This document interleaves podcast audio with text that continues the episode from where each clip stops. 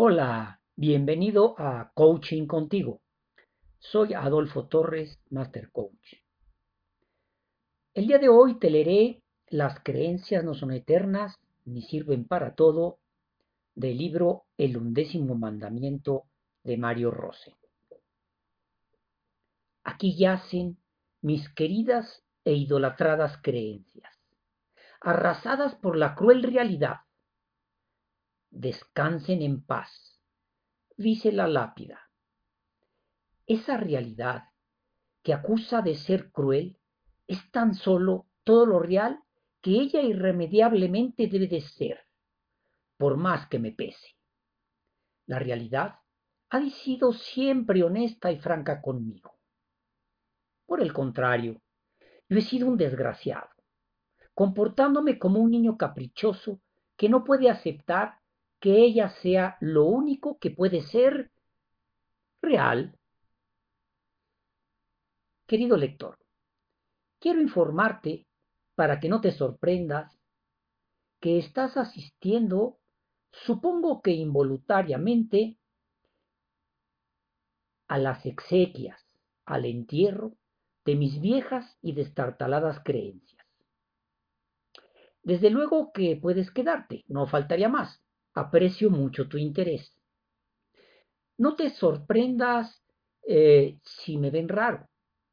Es que estoy muy sensible y algo fastidiado porque algunos asistentes están simulando sonrisas mordaces y murmuran, mirándome de reojo, y comentarios del tipo, mmm, yo le avisé, pero él, como una mula. Usted se preguntará, ¿Por qué este desenlace tan repentino y dramático? Muy simple. Mis creencias no pudieron soportar el implacable paso del tiempo. Y como las prendas de un viejo ajuar hecho a medida, terminaron por ser inútiles. Chicas de manga para una realidad cada vez más demandante, exigente y mutante.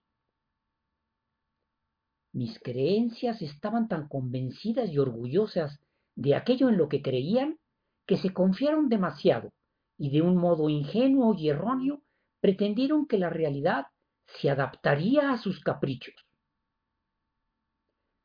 Dieron por descontado que ellas abarcaban toda la verdad conocida y cometieron el fatal error de suponer que ese minúsculo retazo de verdad a su alcance era toda la verdad revelada. Mis creencias se dejaron arrastrar por el más humano y común de todos los pecados, la estupidez. Terminaron por ignorar el vasto universo de los imponderables y los imprevistos.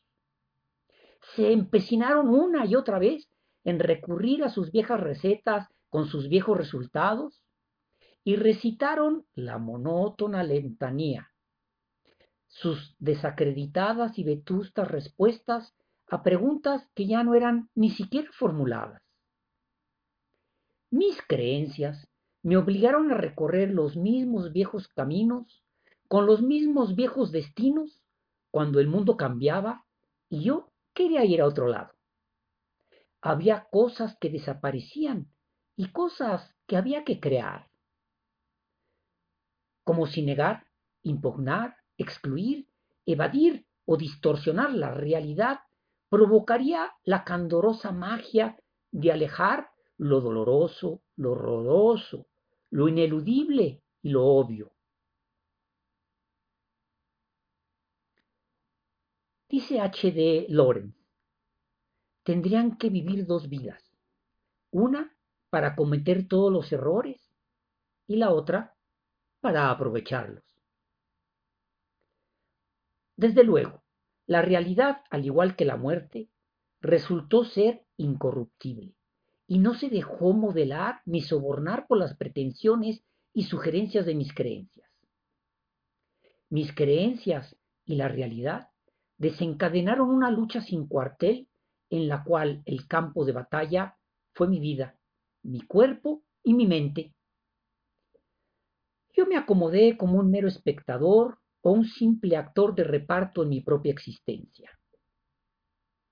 no sabía que también era el autor del libreto de mi vida y tenía reservada la propiedad intelectual del mismo. Así, siempre fui el autor. No importa en qué papel me pusiera, siempre lo fui yo.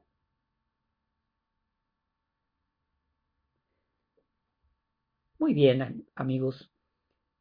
¿Y han revisado últimamente cuáles de sus creencias todavía les funcionan y cuáles les estarían observando? Te dejo con esa pregunta. ¿Qué podrías hacer hoy para revisar tus creencias?